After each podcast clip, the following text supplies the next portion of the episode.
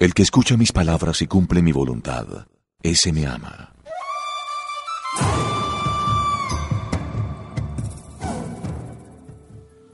Primera lectura.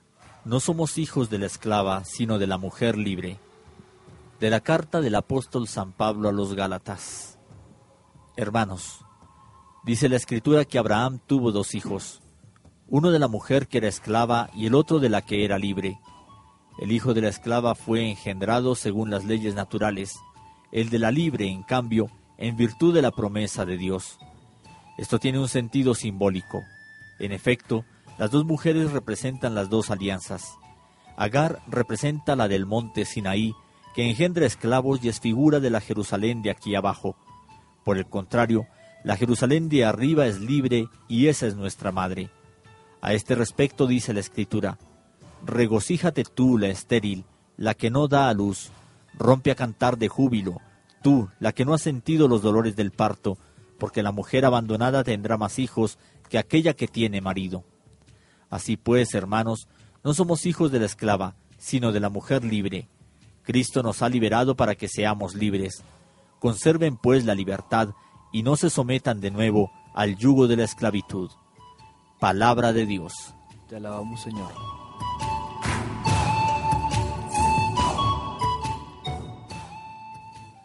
Salmo responsorial del Salmo 112.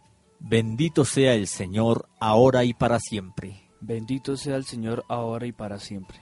Bendito sea el Señor, alábenlo sus siervos. Bendito sea el Señor desde ahora y para siempre. Bendito sea el Señor, ahora y para siempre. Desde que sale el sol hasta su ocaso, alabado sea el nombre del Señor. Dios está sobre todas las naciones, su gloria por encima de los cielos. Bendito sea el Señor, ahora y para siempre. ¿Quién hay como el Señor? ¿Quién igual al Dios nuestro que tiene en las alturas su morada, y sin embargo de esto bajarse digna su mirada para ver tierra y cielo? Bendito sea el Señor, ahora y para siempre. Él levanta del polvo al desvalido y saca al indigente del estiércol, para hacerlo sentar entre los grandes, los jefes de su pueblo. Bendito sea el Señor, ahora y para siempre.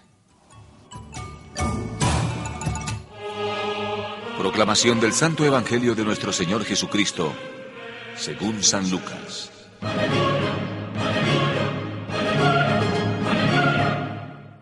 Como la gente se juntaba en mayor número, Jesús empezó a decir, Los hombres de hoy son una gente mala. Piden una señal, pero no tendrán señal. Solamente se les dará la señal de Jonás. Porque así como Jonás fue una señal para los habitantes de Nínive, así lo será el Hijo del Hombre para esta generación.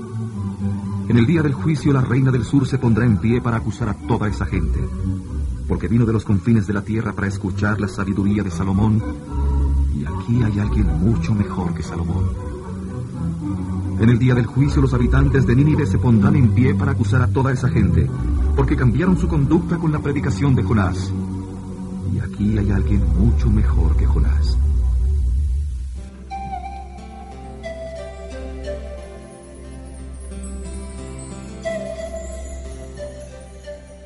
Mediante el testimonio de la escritura y la imagen de dos mujeres y sus dos hijos, Pablo interpreta el sentido de la alianza para llegar a la conclusión de que si somos hijos de Abraham, entonces somos personas libres y para la libertad gracias a la promesa de Dios.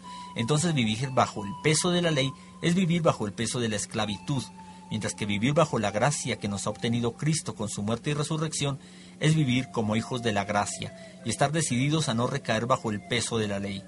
Ayer y hoy el creyente se encuentra en el dilema de la fidelidad a la ley y una vida bajo la gracia de la resurrección. Pablo no duda en clarificar que quienes hemos sido liberados por Cristo no tenemos motivo alguno para vivir bajo el peso de la ley, de la esclavitud o cualquier cosa que nos quite la libertad tan valiosa que hemos recibido en el bautismo como inmersión en la vida nueva de Dios en Cristo resucitado. En San Lucas Jesús expresa que no habrá más señal para esta generación que la de Jonás, aplicándose a sí mismo el signo de Jonás. Se trata de descubrir en él, en cuanto enviado del Padre, la respuesta de Dios a las generaciones de todos los tiempos, descubrir en él a aquel que pronuncia palabras de Dios, dignas de toda escucha, y a partir de su buena noticia realizar el camino de la conversión, de la vuelta a Dios, que en su Hijo nos abre el camino de la libertad y de la salvación.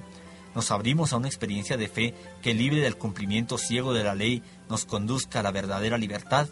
Captamos los signos mediante los que Dios se hace presente en la vida.